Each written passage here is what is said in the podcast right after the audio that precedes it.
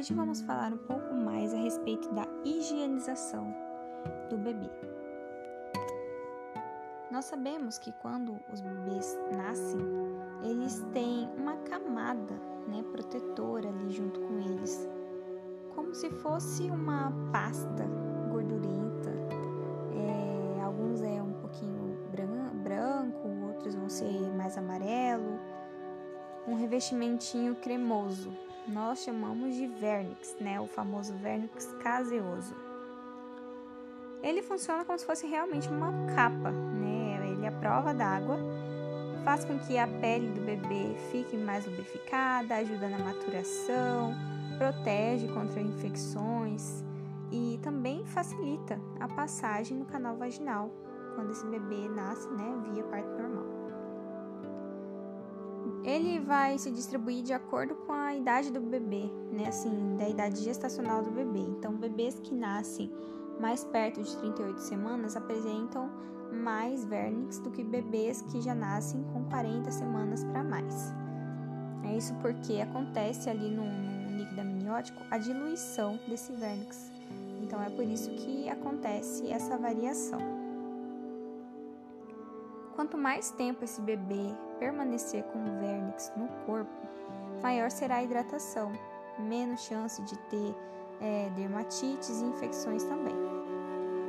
E é por conta disso que a Organização Mundial da Saúde contraindica o banho nas primeiras 24 horas de vida. Né? Porque se a gente expor o bebê ao banho nessas primeiras 24 horas, nós vamos estar removendo né, essa proteção maravilhosa, natural, e vamos expor o bebê a riscos que poderiam ser evitados. Né? Até mesmo assim, as mudanças de temperatura, o vernix é capaz de segurar. Né? Ele mantém a temperatura corporal do bebê e por isso ele é tão importante.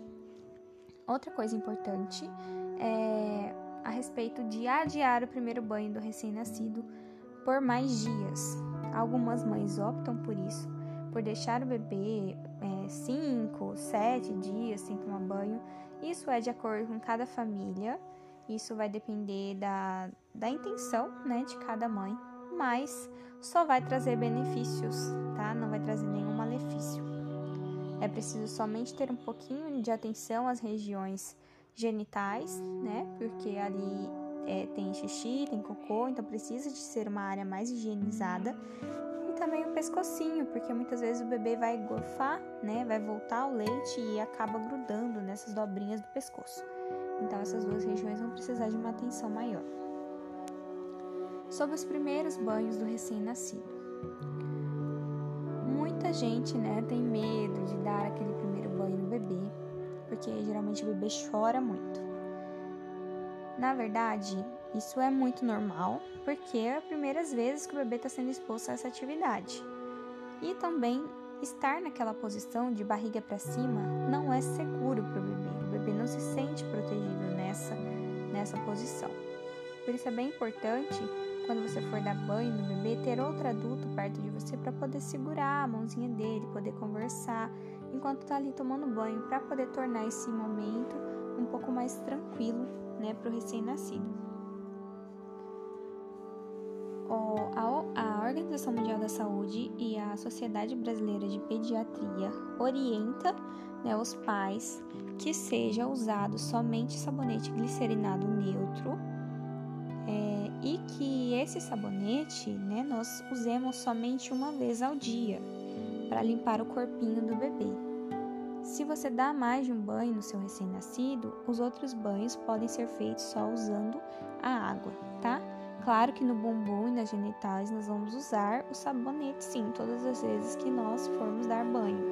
Porém, o corpinho, a mão, o braço, perna, as outras regiões não é necessário que seja usado sabonete, tá? Somente uma vez ao dia, no máximo, para evitar é, remover essa camada protetora que os bebês criam, né? É, e que é tão importante deixar, né? Que ela possa estar protegendo o nosso bebê. Outra coisa que muita gente tem medo, né? Tem muita gente que não gosta, que é a questão do coto umbilical. Muitas mães têm medo de dar banho no bebê enquanto tá com o biguinho, muita gente né, não gosta, fica com dó, mas vamos lá. Aquela região não dói. Então podem ficar tranquilas, cuidem dos seus bebês, cuidem do coto umbilical deles. No umbigo não tem terminação nervosa, então o bebê não vai sentir, tá? Se ele estiver chorando enquanto você está limpando, o choro dele não vai ter relação com isso. Ele vai estar tá chorando por outro motivo. Não é porque você está limpando o umbigo dele, tá bem?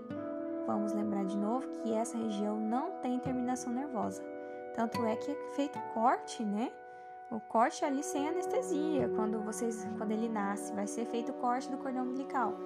Corta normal, ali não tem terminação nervosa, então pode ficar tranquilo, tá bem? Você não vai causar dor no seu recém-nascido. A limpeza deve ser realizada com álcool 70 e o cotonete ou a gaze.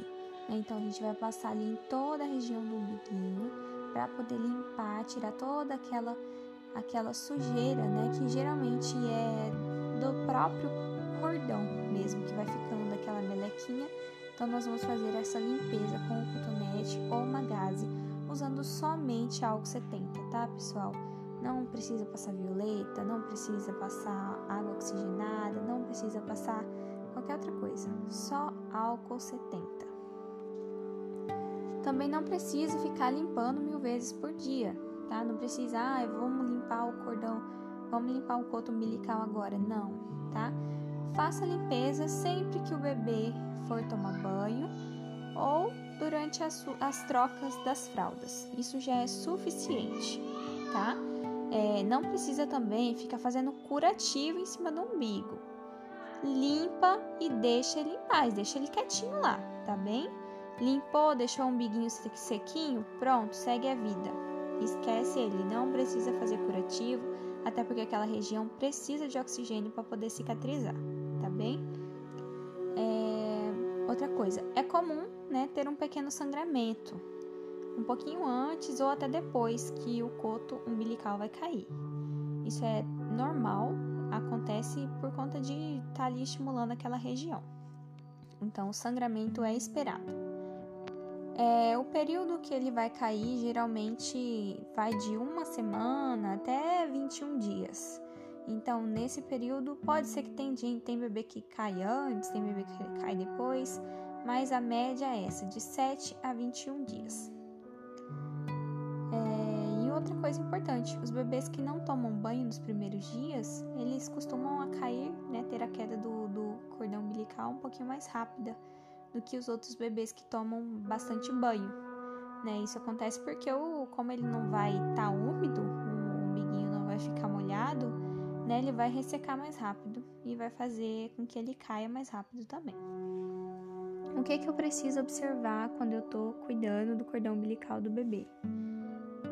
mau cheiro ou se está tendo secreção de pus ou a região está muito vermelha. Se tiver com alguma dessas três, aí sim você deve entrar em contato com o seu médico ou com o pediatra. É, voltando a falar das trocas de fralda, o cocô, né, nos primeiros dias, o cocô do bebê, geralmente ele começa a ser bem escuro, né? Geralmente é aquele mecônio que está saindo ali é preto mesmo, então vai clareando com o passar dos dias, até que fica mais ou menos uma coloração mostarda, consistência pastosa, é, pode ter alguns carocinhos ou muco, né, aquela substância gelatinosa. E o bebê também às vezes vai fazer cocôzinho esverdeado, isso tudo é tranquilo, tá? Caso ele tiver com desconforto na hora de fazer cocô, é legal você oferecer um seio materno, uma bolsinha com água quente, uma fraldinha quente na barriga, fazer uma massagenzinha para poder ajudar esse momento, né, de desconforto, para que ele entenda, né, que aquilo ali é só um cocô e que vai passar. Outra coisa que muitos pais têm dúvida também é a respeito, né, do uso do lenço umedecido. É, na verdade, nos primeiros dias de vida, o mais indicado para se fazer com, o bebê recém-nascido é usar algodão e água morna. Isso porque é, vai evitar aquela pele que acabou de ser exposta ao mundo, aquela pele que é tão sensível a produtos químicos. Então, o ideal é que, que seja feita uma limpeza usando aqueles algodão ou em disco ou aqueles quadradinhos para facilitar na hora da higiene, né? E fazer a limpeza da, do, do sentido genital para o bumbum, sempre nesse sentido, né? Genital para o bumbum. Então, né, lembrando nos primeiros dias é orientado usar algodão e água. O lenço umedecido ele é mais prático, né? Porque é um pacotinho, você pode levar ele para qualquer lugar, enfim. É, porém, existe, né, a questão das substâncias químicas que vão impedir o crescimento, né, de, ó, os componentes químicos do, do próprio lenço umedecido que estão ali para impedir crescimento de fungo e bactéria, é, componente químico para impedir que, que aconteça aquela ferrugem, porque tem muita quantidade de água lá dentro, né? O pacotinho fechado, isso pode vir a acontecer. Tem componente químico que, que é o sabão, né? O detergentinho para fazer aquela espuma ajudar a tirar o, o odor, para tirar o, o, a sujeira. Tem componente químico para dar a fragrância daquele lenço e outros também possuem até conservante que é um produto químico altamente irritante, né, para poder fazer com que aquele, aquele lenço não venha ficar é por esse motivo que nós não recomendamos o uso desse lenço umedecido nos primeiros dias. E depois, quando o bebê ficar maiorzinho, né, é, você pode sim estar tá usando esse lenço umedecido, mas sempre bom lembrar, tanto o lenço quanto o algodão, o ideal é fazer da seguinte forma: retirar o excesso do cocô com esses com essas duas coisas, uma dessas do, um desses dois itens e levar o bebê para o banho, né? Levar ele para o chuveiro ou para a pia para poder fazer a lavagem dessa região genital. Então, o ideal, o ideal, ideal, assim, o top número um estrelinha seria fazer isso, tá? Retirar o excesso e levar o bebê para tomar um banho. O top número 2, limpar com algodão. Fazer uma limpeza bem tranquila ali com algodão. E por último, lenço umedecido, só do lenço umedecido. Lembrando que também não é necessário ficar passando talco e nem pomada, tá? Em todas as trocas do bebê. O ideal é fazer o que?